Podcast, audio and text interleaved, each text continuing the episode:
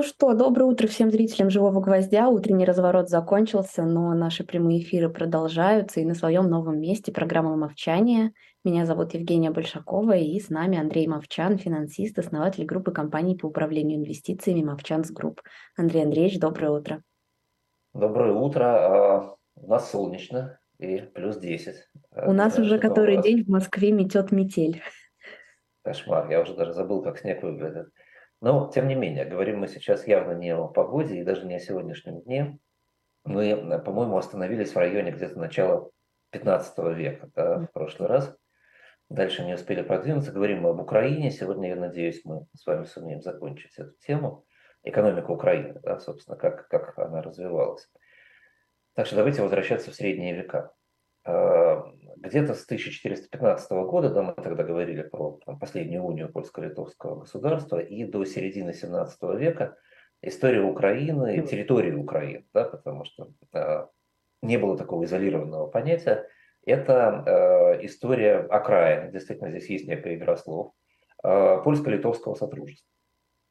Государство, одно из самых мощных в Европе, государство, которое встраивается в экономику Европы очень активно, потому что, с одной стороны, у вас Черное море, пусть и ограниченно используемое, да, но все-таки используемое, а с другой стороны, у вас Балтика, на которой идет основная торговля европейская, плюс э, большие пахотные земли и в самой Польше, и в Украине. В общем, это территория такой житницы Европы, которая в этот период активно растет в населении, активно развивается, формируются крупные союзы, династии, и в том числе Габсбургская империя процветает плюс достаточно быстро в XVI веке, недостаточно быстро, потому что в XVI веке находятся э, серебряные рудники в, на территории Чехии, и, соответственно, э, в Восточной Европе появляется своя чеканка валюты, свой эмиссионный центр. То есть, в общем, все происходит э, неплохо.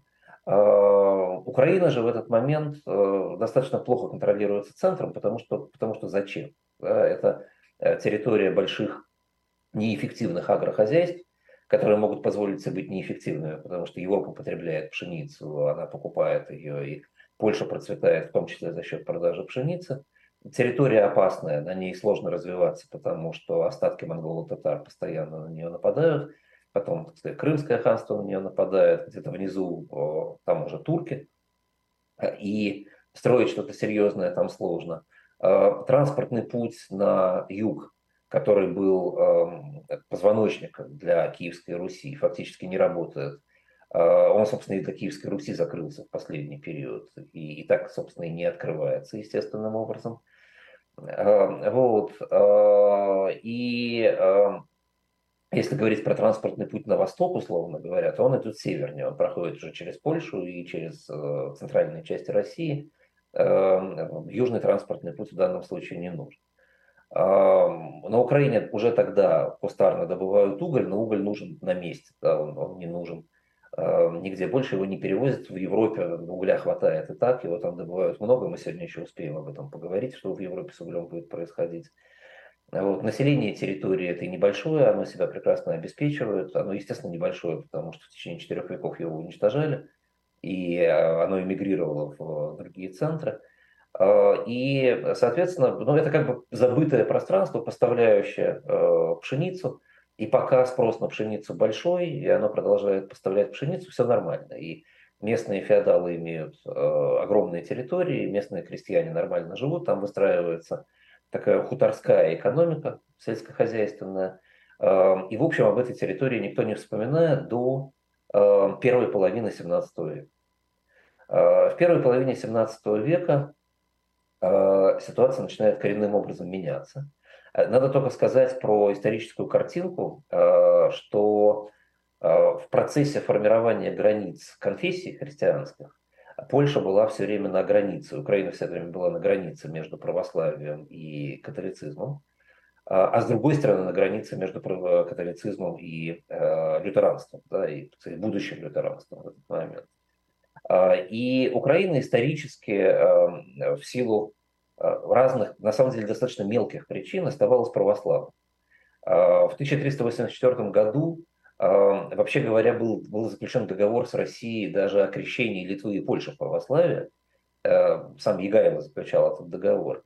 Но во внутренних распрях польско-литовских Россия отказалась принимать участие, и, обидевшись на это, Егайло обратился к Тевтонскому ордену и принял католичество. То есть вот насколько, насколько случайные и мелкие события влияли на формирование этого пространства, а Украина осталась в православном контексте и была православной территорией польско-литовского э, пространства. Так вот, возвращаясь, вот можно показать карту, кстати говоря, да, Жень, у нас есть карта начала э, 17 века, как выглядело это пространство – и можно сравнить, кстати говоря, с существующими границами. Да, это вот польско-литовское пространство. Вот. И то, что э, обозначено словом Украина, но это слово относится к современным границам, но тем не менее, да, то, что обозначено словом Украина, это примерно и есть та территория Украины, которая была в те времена. Вот. Так вот, возвращаясь, все, э, все начинает меняться в э, 17 веке мир начинает э, через, э, через хаос, через череду конфликтов готовиться к Ренессансу. А в России только-только заканчивается смутное время в первой половине 17 века, а в мире оно как раз разгорается. В Европе 30-летняя война, которая к 1648 году только закончится.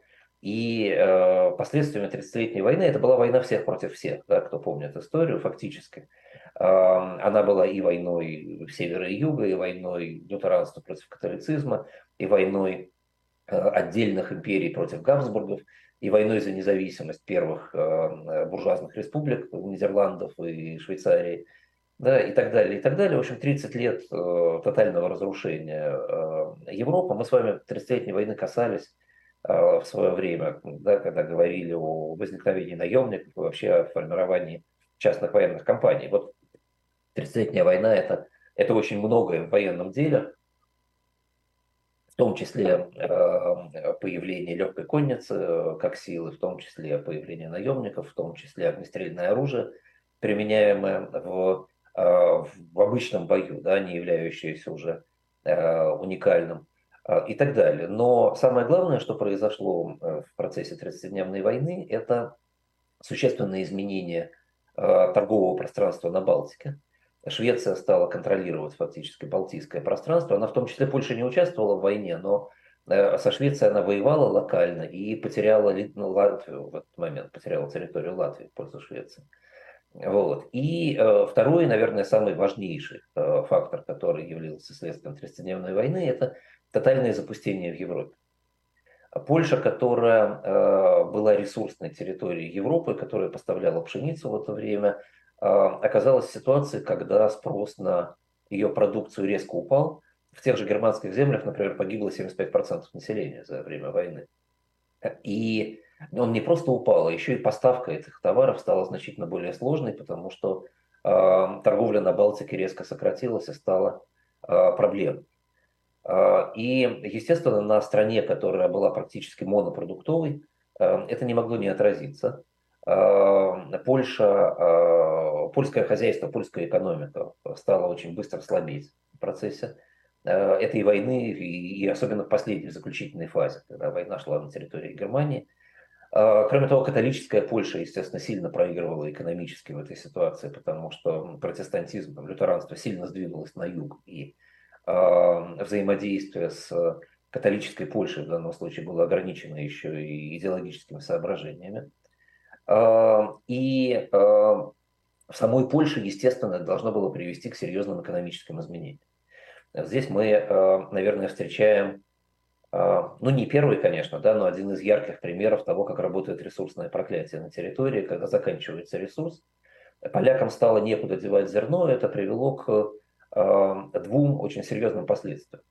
Первое, понятно, Украина из э, территории, которая поставляла дополнительное зерно для продажи и была поэтому источником дополнительного дохода, тут же превратилась в конкурента, который э, работает на узком рынке.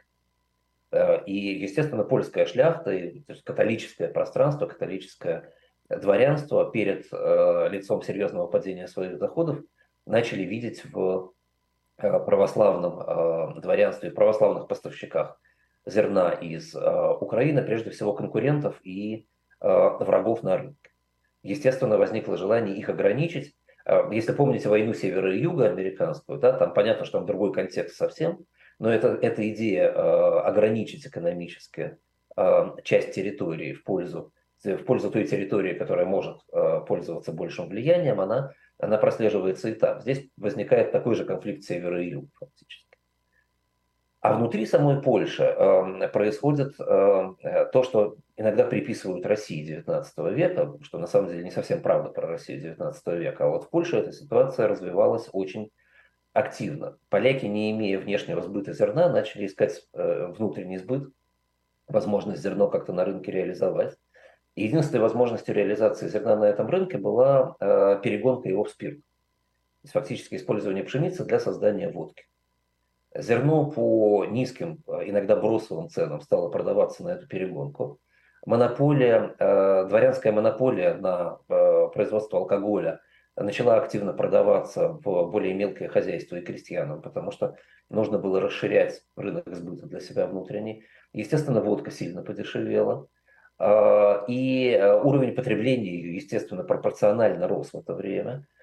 И ситуация дошла до того, что где-то к 40-м годам 17 э, века э, в Польше 40% доходов дворянства э, поступали от пивоварения и производства спирта.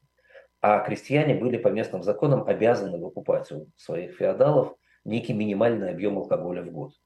А, то есть ну, они могли его не потреблять, хотя мне сложно представить крестьян того времени, которые бы его не потребили, но они обязаны были за него заплатить.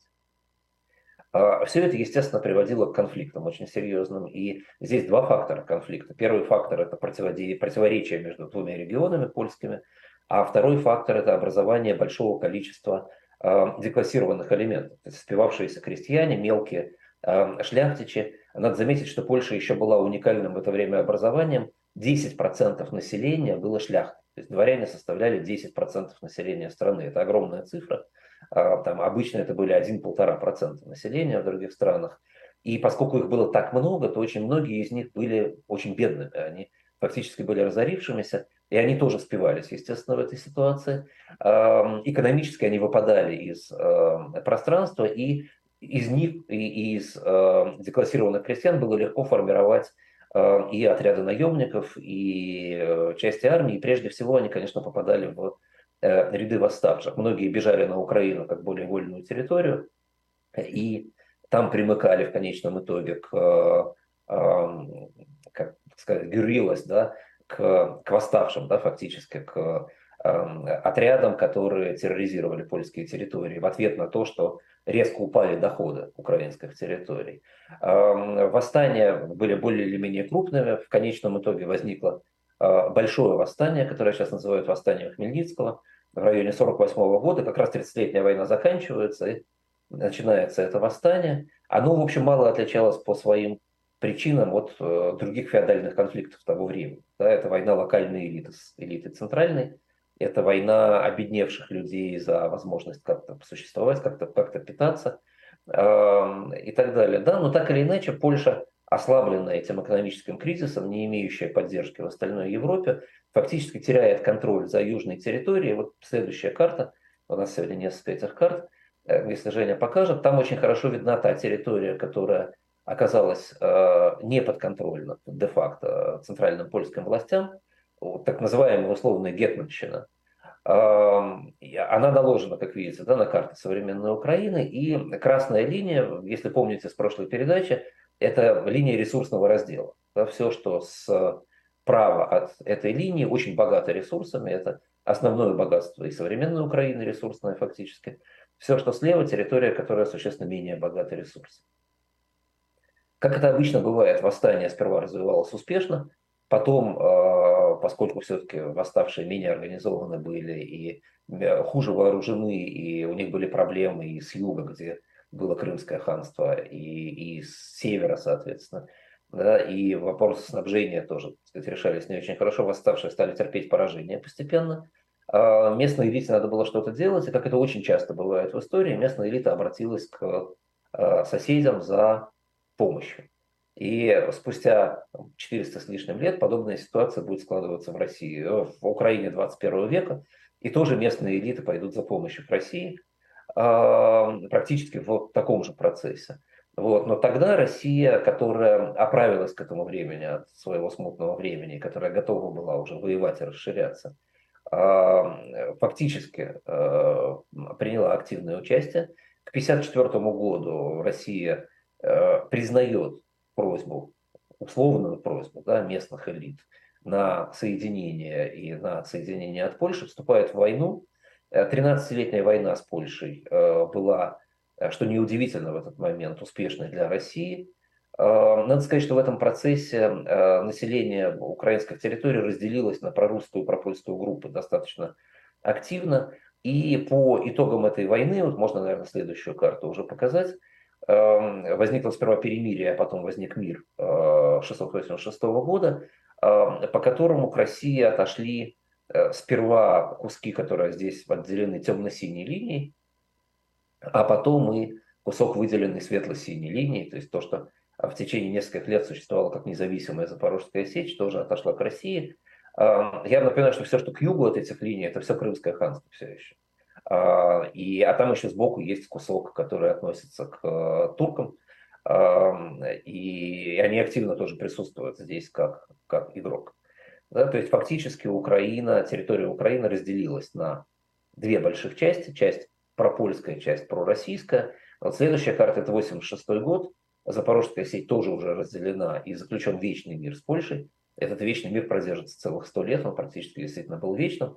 Да, ну и вот то, что закрашено здесь там синим, это я рисовал, поэтому не очень аккуратно, это российская территория. То, что закрашено розовым, это Крымское ханство. А желтое это, это турки. Ну и, соответственно, все, все остальное к э, северо-западу это, это польская территория в этот момент. То есть фактически на вопрос, кто придумал Украину, можно, наверное, ответить, что ее придумал Хмельницкий в свое время и очень активно поддержал царь Алексей Михайлович в этой придумке. То есть вовсе, вовсе не Ленин виноват в этом вопросе.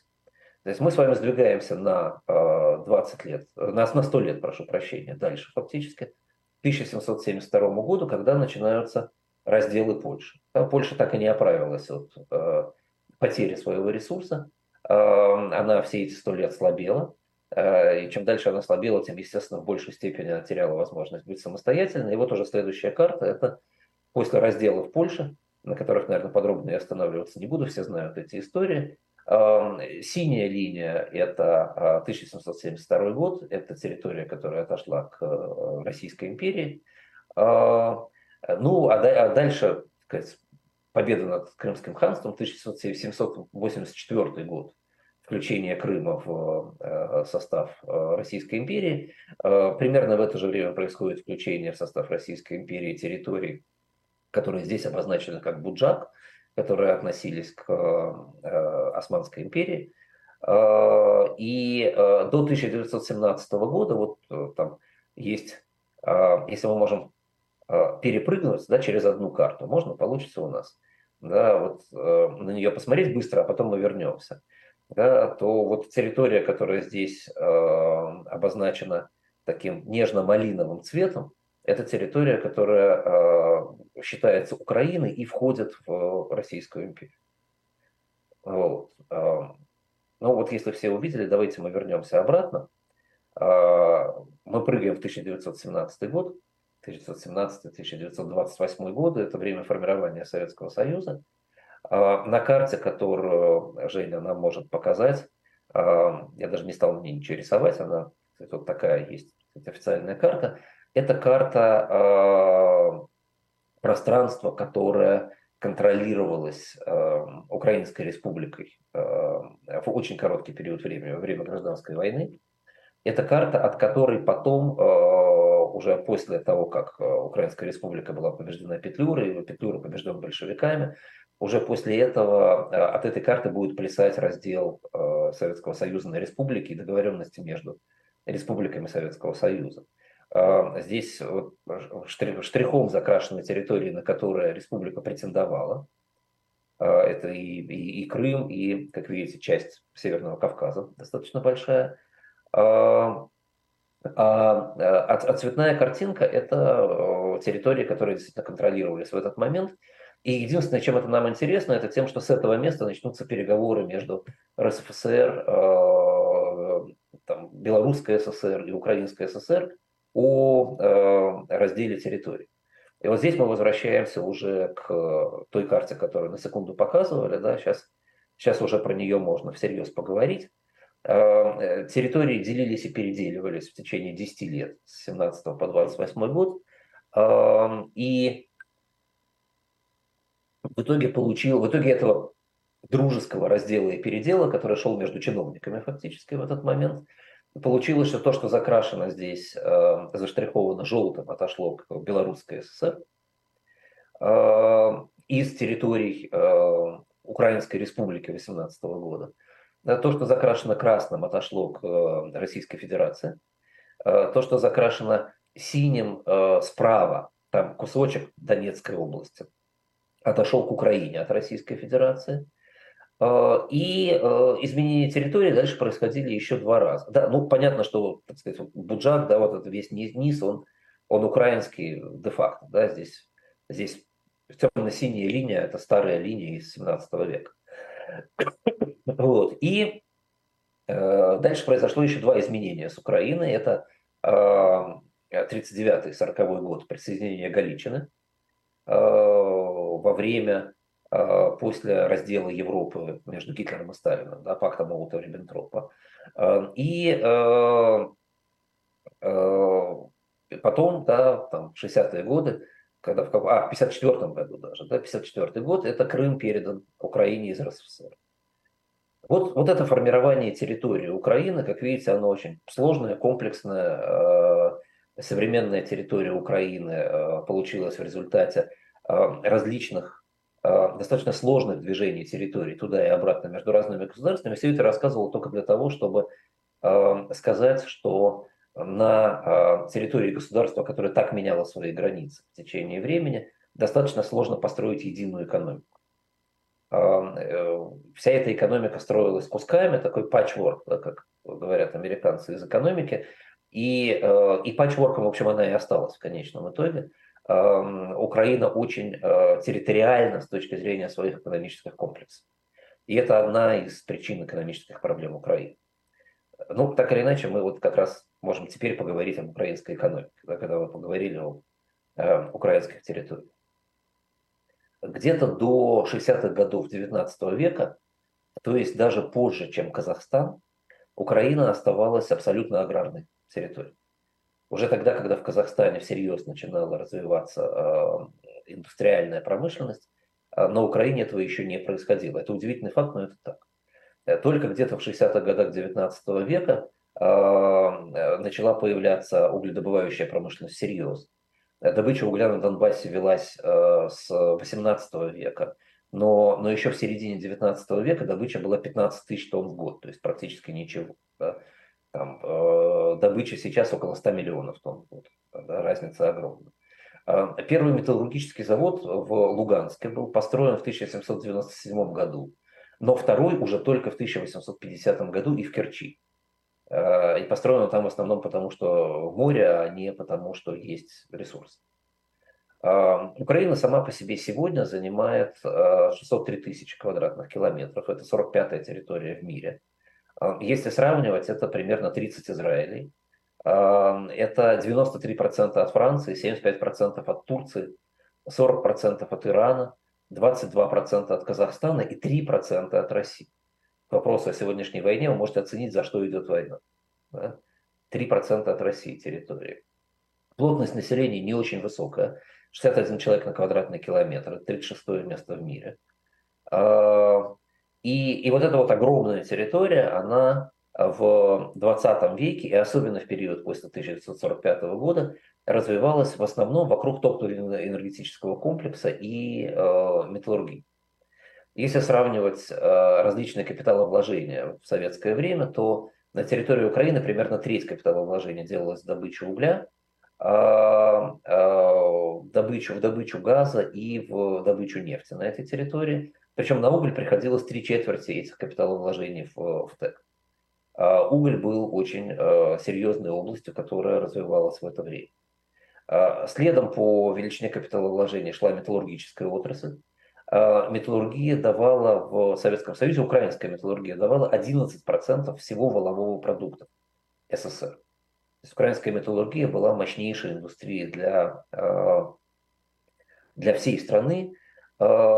Э, и э, где-то к началу 90-х годов это было уже 20% всего волового продукта всего Союза.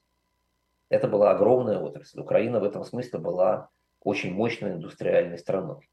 Э, Украина давала 45% всего чугуна, 35% проката советского, 34% труб и примерно столько же стали.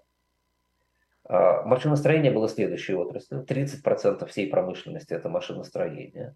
У меня тут есть список того, что давала Украина, он тоже очень впечатляющий. Для СССР, например, 100% роторных экскаваторов, комбайнов для кукурузы и свеклы, 95% угольных комбайнов, 40% всего металлургического оборудования всего Союза, 47% трансформаторов, 24% крупных электрических машин. Это все Украина.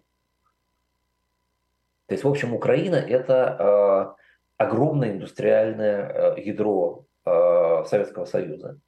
Э, это выглядит как невероятное процветание во время Советского Союза. Но этого мало. В Украине развивалась еще и агроиндустрия, э, и э, химическая промышленность.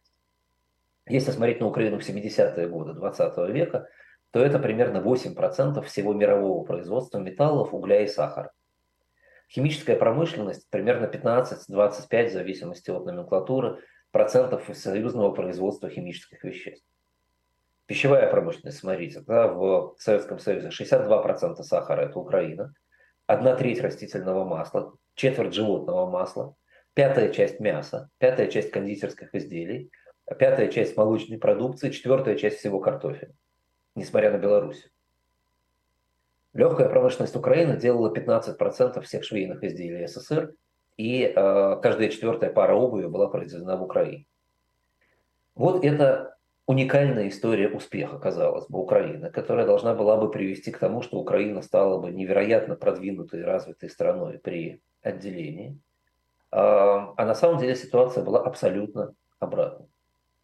Почему ситуация была абсолютно обратной?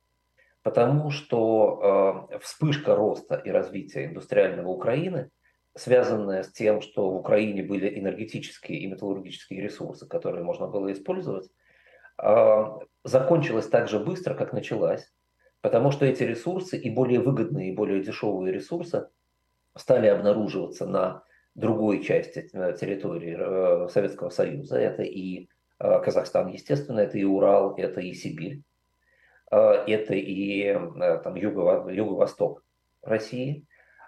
И после Второй мировой войны руководство Советского Союза было так напугано последствиями того, что было, да, когда оккупация Украины фактически привела к захвату экономического потенциала, что была, э, было принято решение не инвестировать в эту территорию больше, а, а инвестировать в территории, которые находятся далеко от европейской границы. И чем дальше, тем лучше. Плюс, естественно, как я уже сказал, поскольку новая сырьевая база формировалась в этот момент – Такие инвестиции были совершенно естественными, потому что, скажем, для того, чтобы снабжать новые города Сибири э, металлоконструкциями, хотелось бы иметь что-то, что производит металл на, с более близких месторождений. Плюс еще, поскольку, поскольку нефть и газ стали добываться в, в том числе в Западной Сибири, то э, местное энергетическое сырье было э, легко получаемо, транспортировать его было не надо, металлургическое сырье было легко получаемо. Какой смысл был продолжать эксплуатировать украинские заводы, когда можно было все это делать на этом месте.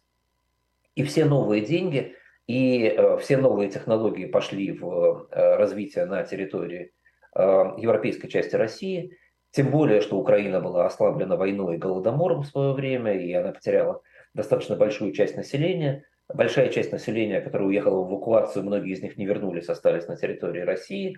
Заводы, уехавшие в эвакуацию, оставались на месте, инженерно-технические кадры оставались на месте.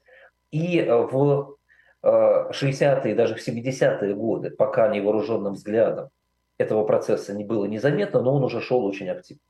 С 60-х по 80-е годы производственные фонды Украины все еще выросли в 4 раза по своему объему. Количество работников выросло при этом в полтора раза, а производительность труда упала в 2,2 раза. Украина в этот момент развивалась по э, инерционному пути, был такой излет этого развития. И национальный доход Украины, э, ну, насколько, насколько мы можем его посчитать, потому что статистика Советского Союза вообще была достаточно трики, да, но он в это время падает в два с половиной раза, если верить этим цифрам. То есть у вас огромный индустриальный монстр, который очень много всего еще производит, но он стареет буквально на глазах, он э, оказывается неэффективным, его неэффективность никого не волнует, потому что в Советском Союзе вообще никого не волновало, там эта территория эффективна или нет. Да, сделаем в другом месте, перевезем, привезем, построим, создадим. Эм, ресурсы за счет дешевого труда в это время были еще большие. Э, нахождение огромных месторождений нефти и газа создало иллюзию всеобщего богатства на территории России. В конце 60-х, начале 70-х годов это была великая газовая эра, когда казалось, что вообще все можно за любые деньги. Э, и потребление газа было огромным, мы о нем там сейчас поговорим еще в связи с Украиной, э, и, э, и никого не волновала эффективность. В том же сельском хозяйстве с 50 по 85 год рост производства зерновых в Украине составил 50%, а в Европе 300%. В 1985 году, у нас есть статистика 1985 года, в растениеводстве в Украине ручным трудом было занято 71% работников это время, когда уже это, конечно, было совершенно недопустимо для того, чтобы ты был конкурентоспособен на своих территориях. В 70-е и 80-е годы э, Украина является фактически забытой территорией для Советского Союза. Средний объем капиталовложений в СССР э, на человека в год составлял 761 рубль. Э, в РСФСР это было 938 рублей, в Украине 569 рублей. И э, это человеку, который не очень понимает в том, как это работает, может показаться, что ну и там, и там достаточно много. На самом деле разрыв в там, почти в два раза между Россией и Украиной означал, что в Украине фактически даже не успевали ремонтироваться основные фонды. Все уходило на развитие новых регионов, новых производств. А, в каком-то смысле это парадоксально, да, потому что сказать, такая огромная база. Но с точки зрения советского хозяйства мне было совершенно естественно. Зачем развивать это, когда можно сказать, все это переместить. Вот. А, при этом, поскольку национальный доход Украины все еще формировался, а вкладывать его было особенно на месте некуда, примерно 20% украинского национального дохода использовалось для финансирования развития в других областях СССР. То есть фактически Украина э, кровоточила средствами в этот момент, отдавая свой потенциал для развития других перспективных мест. Ну, я должен сказать, что представляя себя на место руководителей Советского Союза, я, возможно, делал бы ровно то же самое, потому что э, надо было думать о том, как это структурировать более эффективно уже и с точки зрения трудовых ресурсов, и с точки зрения капитала вложений, а границы были очень условными, поэтому никто не думал о, о том, как будут развиваться комплексы на а, отдельно взятой территории. А, параллельно с 1965 года в СССР нефть становится главным источником энергии, а не уголь. Уголь теряет свое значение. С 1985 года место нефти занимает газ. Роль угля падает очень сильно. А, и Украина, которая имеет, вообще говоря, самый плохой уголь в э, Советском Союзе, это тонкие пласты глубоко залегающего угля, а, становится в этой области планово убыточным.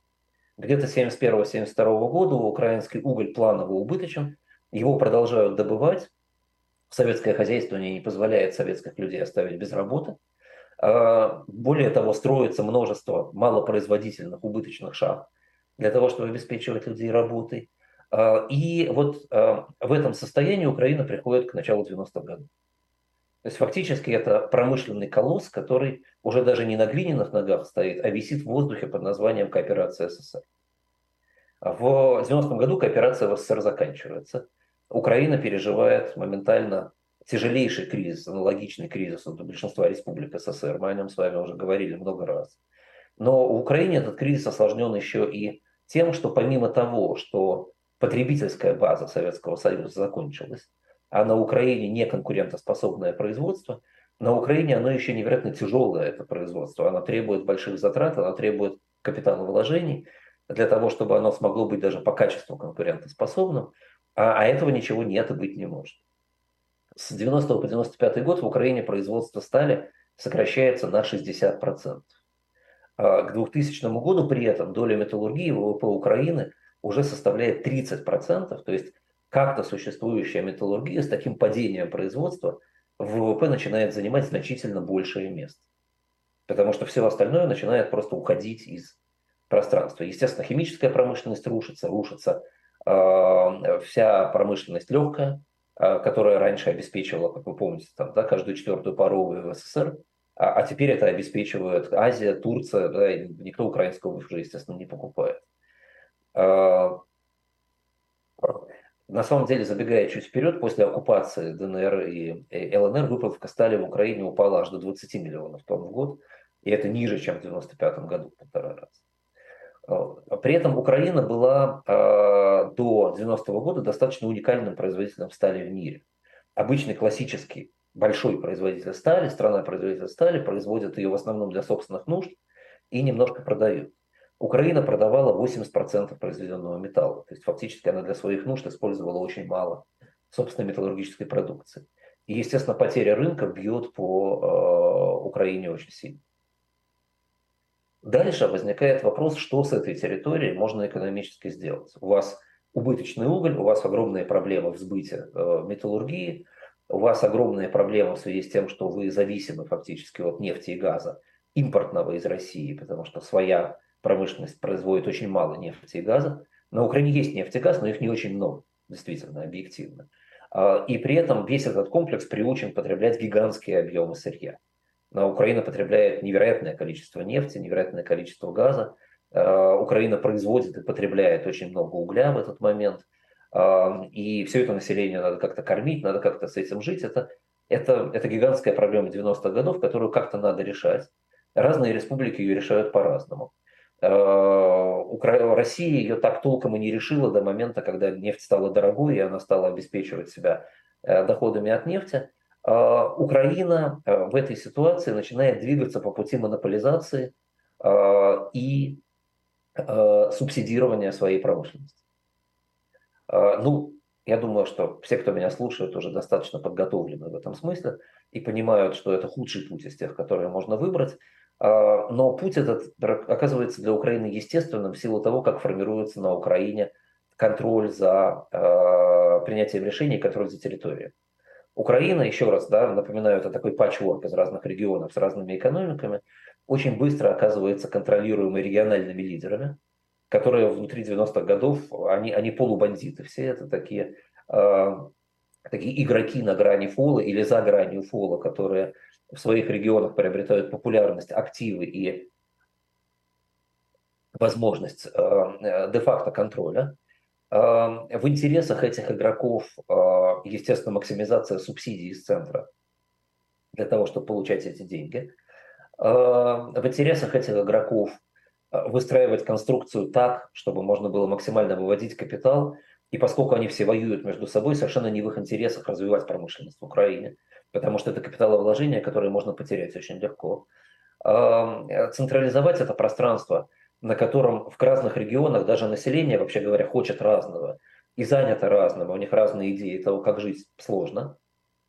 И, э, и фактически в Украине начинают действовать две Э, мощных сил. Первая сила – это локальные олигархи. Они есть донецкие, они есть днепропетровские, они есть западные, они есть южные. Да, э, и, и Россия, которая является большим поставщиком нефти и газа. Россия поставляет много нефти и газа, и Россия пытается себя с нефтью и газом, поставляемым в Украину, вести так же, как во всех остальных республиках, и на самом деле так же, как внутри России.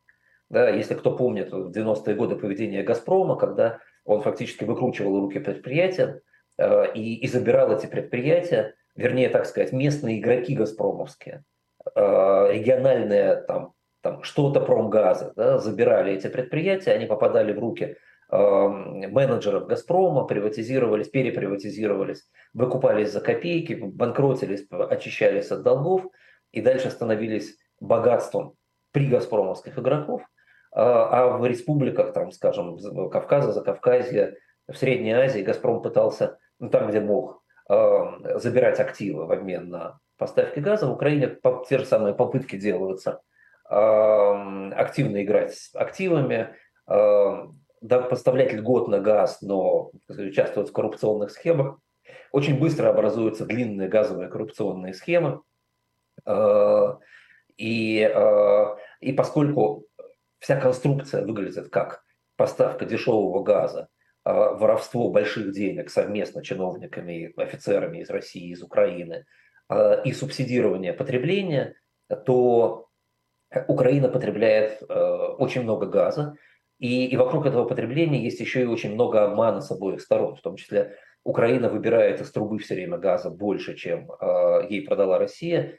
В 2000 году, например, по э, российским данным, которым, в общем, можно верить на тот период, превышение потребления составляет 12% всего украинского потребления. То есть 12% газа украдено просто украинскими агентами. Параллельно Украина зарабатывает на транзите газа в э, Европу. Э, эти деньги тоже различным образом распиливаются. Появляется э, странное образование Росукрэнерго, доходы которого, а это, частное образование фактически, доходы которого составляют иногда 1 миллиард долларов в год. Для Украины это очень большие деньги. Вот. Ну и долги за газ все равно образуются. Эти долги за газ надо как-то покрывать.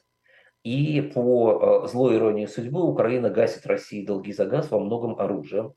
В частности, она передает России 8 бомбардировщиков Ту-160, 3 Ту-95 и 600 крылатых ракет. Представляете, что такое сейчас было бы 600 крылатых ракет в Украине?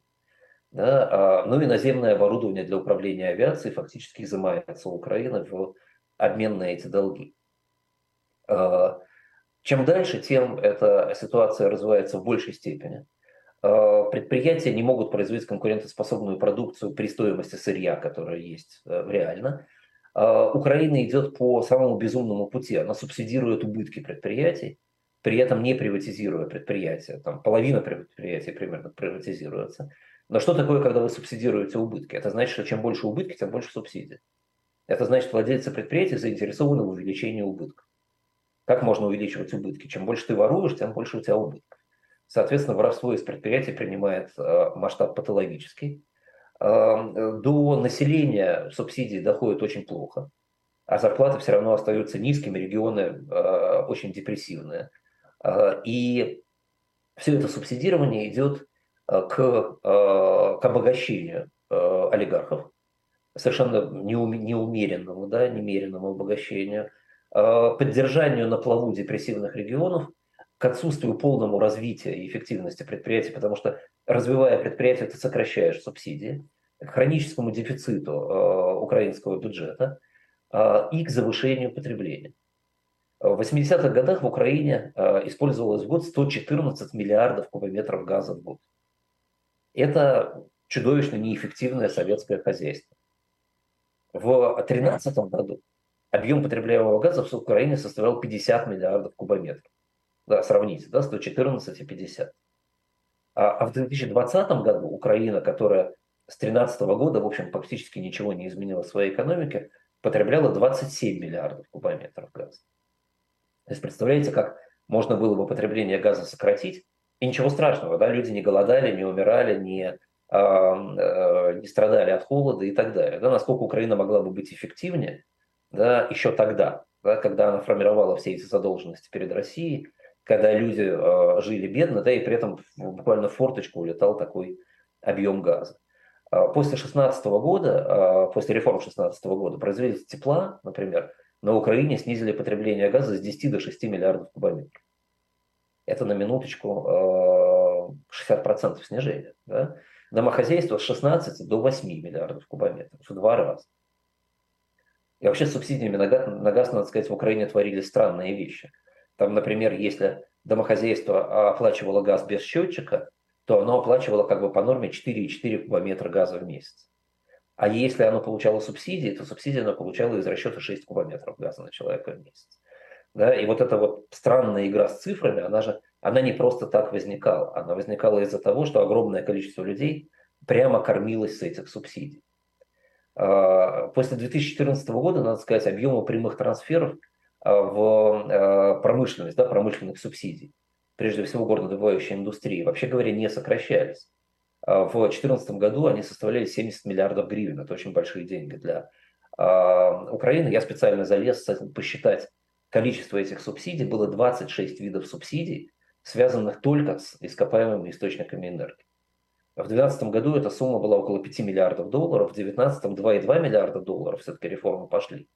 Э, но э, еще в 2022 году, ну в 2021 на самом деле правильно говорить, э, объем субсидий превышал дефицит бюджета страны.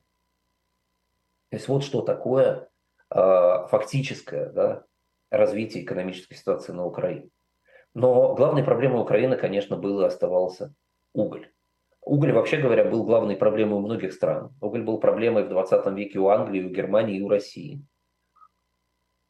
И изменение ситуации с углем э, в этих странах протекало по-разному, но если суммировать да, то, что происходило в этих странах, то, во-первых, никто не шел по пути субсидирования этой отрасли. А, а если и шли, как в Германии, например, то шли через налоги. То есть был введен специальный угольный налог на потребление энергии, э, который передавался угольной отрасли, и постепенно за счет этого налога угольная отрасль мягко закрывалась. В Англии Тейчер, если помните, вообще э, просто воевала с горняками, и после годичной забастовки горняки вынуждены были сдаться, и эта отрасль была реформирована полностью. Э, в России реформирование отрасли продолжалось больше 10 лет, но оно шло через полную приватизацию, отсутствие субсидий. И в конечном итоге более выгодные пласты там, того же Кузбасса, например, они продолжают эксплуатироваться и сейчас. А, и если можно говорить про средний темп реформирования угольной отрасли в мире, то это где-то сокращение в 10 раз количества угольных предприятий, а, а где-то и до нуля сокращение, а, и такое же введение рабочей силы. В Украине была закрыта где-то треть угольных предприятий всего лишь. В 2012 году все еще насчитывалось 209 шахт и 87 а, из них в государственной собственности. То есть даже приватизация нормально не прошло. 90% шаг в 2019 году было убыточными, несмотря на то, что уголь, вообще говоря, достаточно сильно вырос в цене к этому времени. Все это связано и с э, Ренатом Ахметовым, и с историей э, Януковича, его сына Александра Януковича, который был основным бенефициаром в эти годы э, убыточной угольной отрасли. А, но просто вслушайтесь в цифры. В 2013 году средняя цена тонны угля составляла 492 гривны на рынке, а себестоимость добычи 1348 гривен. Да, вот как работала эта огромная отрасль. Все это финансировал бюджет Украины.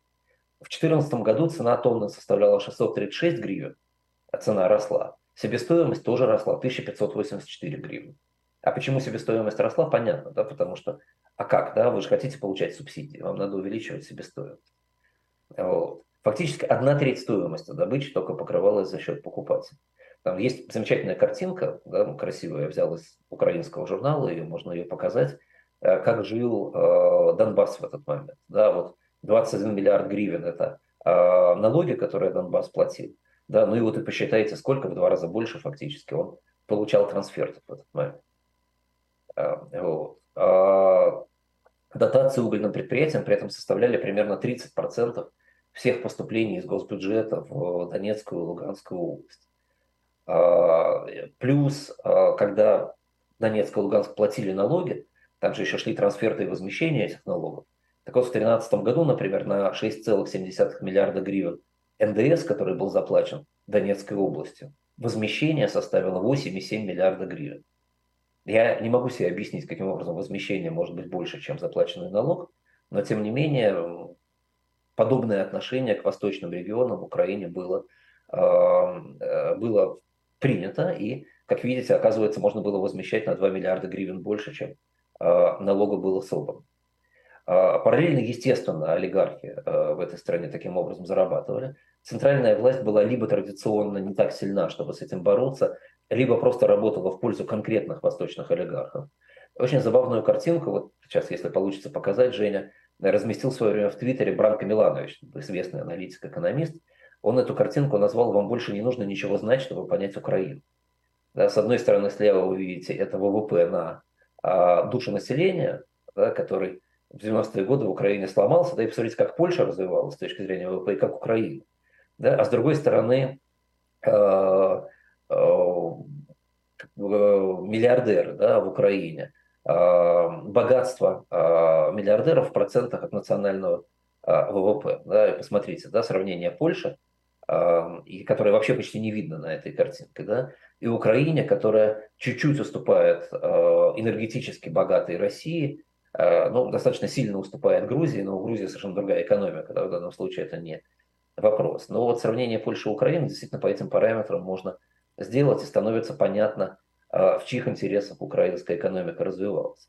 А, факторы все эти сказывались еще и на инфляционном кризисе в 90-е годы в Украине, когда инфляция достигала 10 тысяч процентов за год. В России, кстати, рекорд был 2,5 тысячи процентов.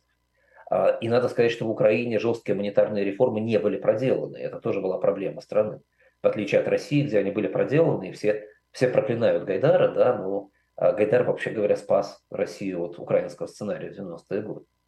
Вот. А в нулевые годы и ближе к э, началу десятых годов, в начале десятых годов, эта ситуация стала, как в свое время ситуация в Польше 17 а, века, точкой противостояния между Востоком и Западом, потому что фактически центральная власть в Украине воспринималась как прокси либо восточных субсидионных олигархов, либо западных олигархов, которые смотрели больше на интеграцию с Европой, возможность получения европейских субсидий и развития своих регионов в ущерб убыточным регионам на Востоке. Эм, это противостояние политическое, как э, вы помните, наверняка выливалось в эм, электоральную борьбу, в разделение Украины фактически пополам между сторонниками Востока и субсидий, сторонниками Запада и европейской интеграции. Ну и в конечном итоге она э, закончилась 2014 годом.